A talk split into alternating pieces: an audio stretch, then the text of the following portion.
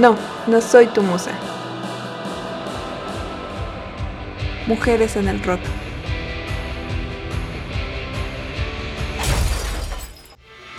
Hola, ¿cómo están? Yo soy Rebeca y esto es No, no soy tu musa. Espero que hayan podido escuchar los anteriores capítulos. En esta ocasión terminaremos de cerrar el periodo del rock and roll en México. La primera artista de quien hablaremos hoy será de Angélica María. Desde muy pequeña estuvo rodeada de música y el mundo artístico, gracias a la carrera de su padre, quien era un acordeonista muy famoso en Estados Unidos.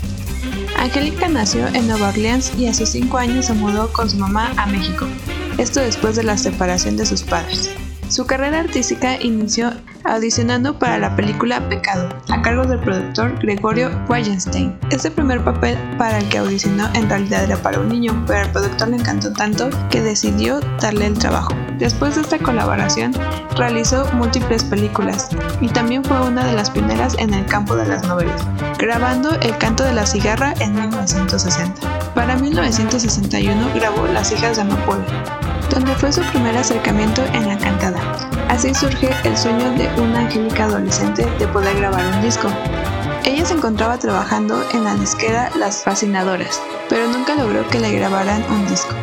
Así que buscó por todos lados, tanto temas musicales y también un sello discográfico. Esto la llevó a conocer al compositor Armando Manzanero, quienes trabajaron juntos y así pudieron lanzar el primer tema de Eddie Eddie.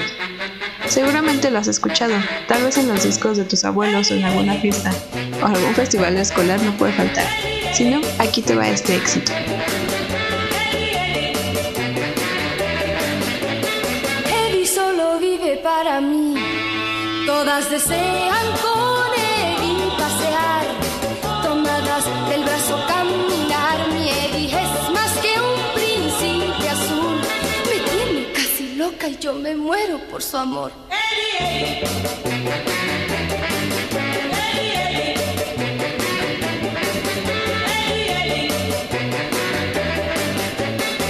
Eddie solo vive para mí, bailando el twist.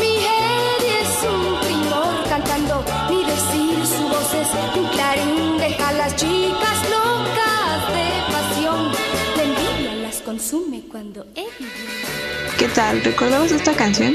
Bueno, sigamos. Armando presentó a Angélica y a Guillermo Acosta, quien decidió filmar y grabar el primer LP de Angélica María. Tuvo gran éxito tanto en los programas de televisión y también formó parte del cartel Caravana Corona. Todo esto lo hizo cuando ella tenía tan solo 17 años, ¿lo pueden imaginar? Siguió trabajando en sus películas, telenovelas y teatro. Durante su carrera, en total grabó 23 novelas, 60 películas, 16 obras de teatro y alrededor de 550 canciones, compiladas en 60 álbumes, y ha ganado 210 premios recibidos en todo el continente. Sin duda, Angélica María tiene una carrera impresionante. Otra rockera en estos años fue Vianney Valdés. Vianney nació en la Ciudad de México el 16 de agosto de 1945. Ella fue una cantante y conductora de televisión. Estudió en el Conservatorio Nacional de Música y también estudió danza clásica. Al inicio de su carrera como cantante fue muy improvisado, ya que en una fiesta la escuchó cantar uno de los integrantes de los Teen Top y le dio el contacto de Pepe Cruz, que en ese momento era director artístico de discos Perles. En 1962 graba su primer LP y contenía las canciones de Todo el mundo me ama menos tú y La maquinita. A continuación vamos a escuchar estas canciones.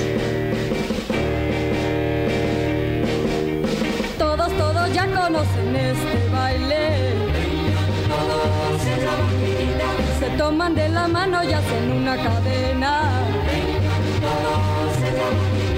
Si tú vienes conmigo podremos bailar. Es fácil cuando en línea muy juntito a mí. Ven pronto, pronto a la maquinita conmigo. Tú debes dar un salto ya. Así, nene. Más, más. Hay mucho tiempo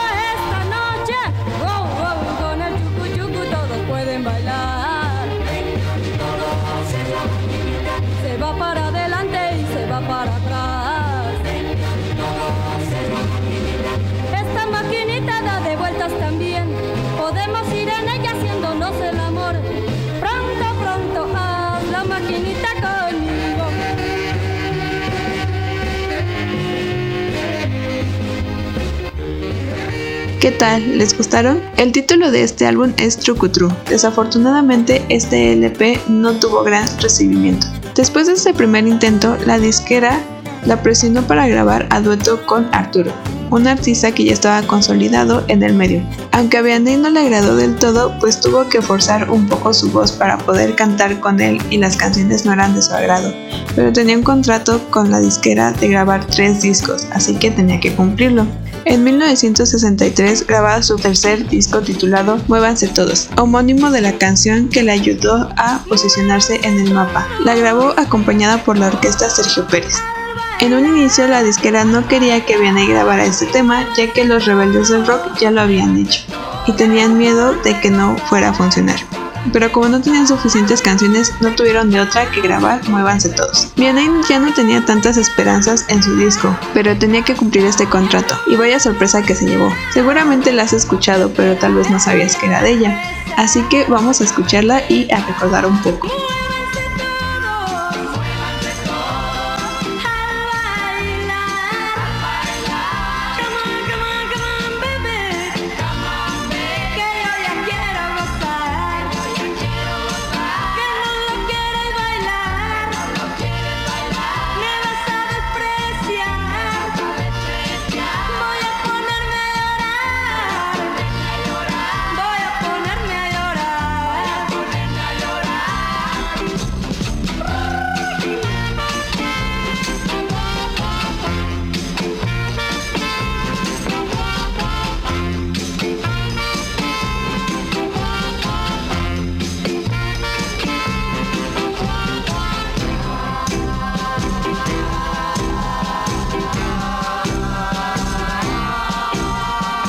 Muévanse Todos estuvo en primer lugar de éxitos en México en 1965 y se ganó el disco de oro. Para su cuarto álbum grabó el cover de Bob Dylan La respuesta está en el viento, que es la que escuchamos en el fondo y para seguir disfrutando vamos a subir el volumen.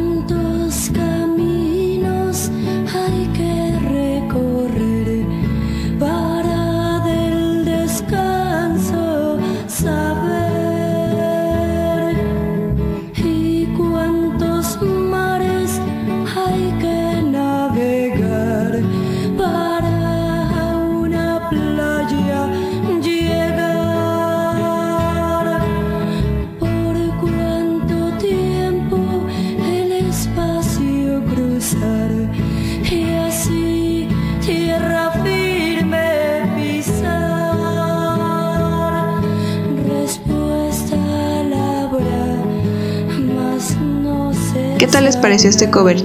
Si bien recordemos que para este tiempo era muy normal hacer covers, y para su sexto álbum grabó canciones de los Beatles y Nancy Sinatra. Ya que se había apoderado del público mexicano, se fue de gira, principalmente en el norte de México y en la caravana Corona. En 1965, junto al Canal 6 de Monterrey, sale al aire el programa Muévanse Todos. Este se consideró el primer programa juvenil en México donde Vianney actuaba, cantaba y era la conductora principal.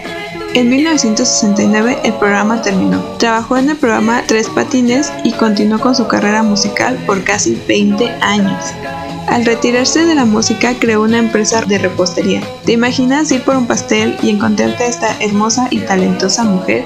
Sería espectacular, ¿no creen? Por otro lado tenemos a la Chicks, un grupo formado por Rocío Gardel, Silvia Veronia Garcel, Rosita Loperana y Mayita Loperana. Silvia y Rocío eran hermanas y estudiaban en la Academia de Andrés Soler y ahí conocieron a Rosita. Ellas hacían radio y doblaje y en una ocasión que estaban haciendo un doblaje, al ver a unas chicas tocando instrumentos, les surgió la idea de formar una banda. Al inicio se iban a llamar las pollitas, pero después cambiaron a las chicks. Mientras ensayaban tenían como integrante a María Antonieta de las Nieves, que recordamos por su icónico personaje de la chilindrina. Antes de su audición en Orfeón, la mamá de María Antonieta le prohibió participar y como necesitaban a otra integrante, Rosita invitó a su hermana Mayita. Su hermano Carlos les ayudaba buscándoles espacio para tocar. Fue así que llegaron al café Tiki Tiki. Tiempo después las invitaron al carnaval de Tampico, donde fue su prueba de fuego. Algo muy característico de las chicas fue su vestimenta, ya que como buenos fans de los Beatles quisieron imitar su estilo.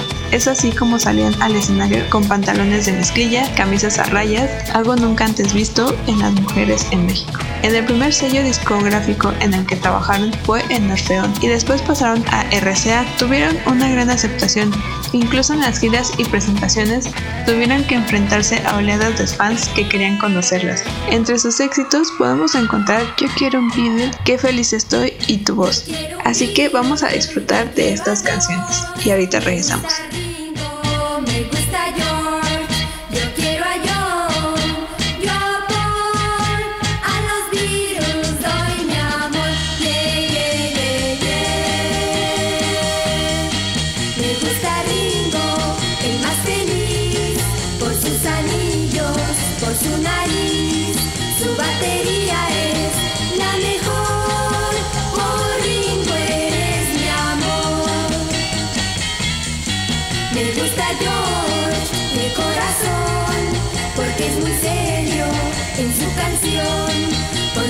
¿Qué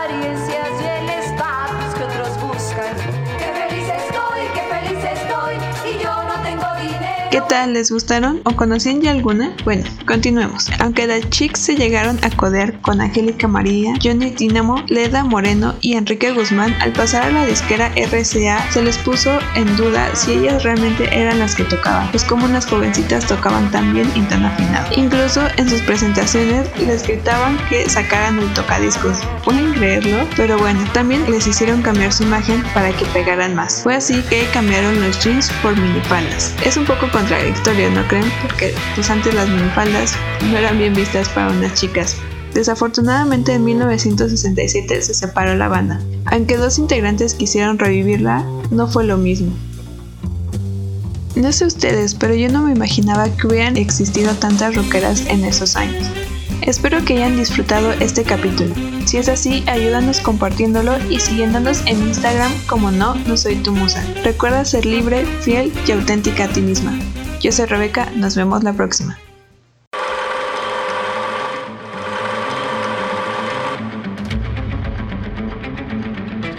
El canto de la sirena rugirá por los siete mares.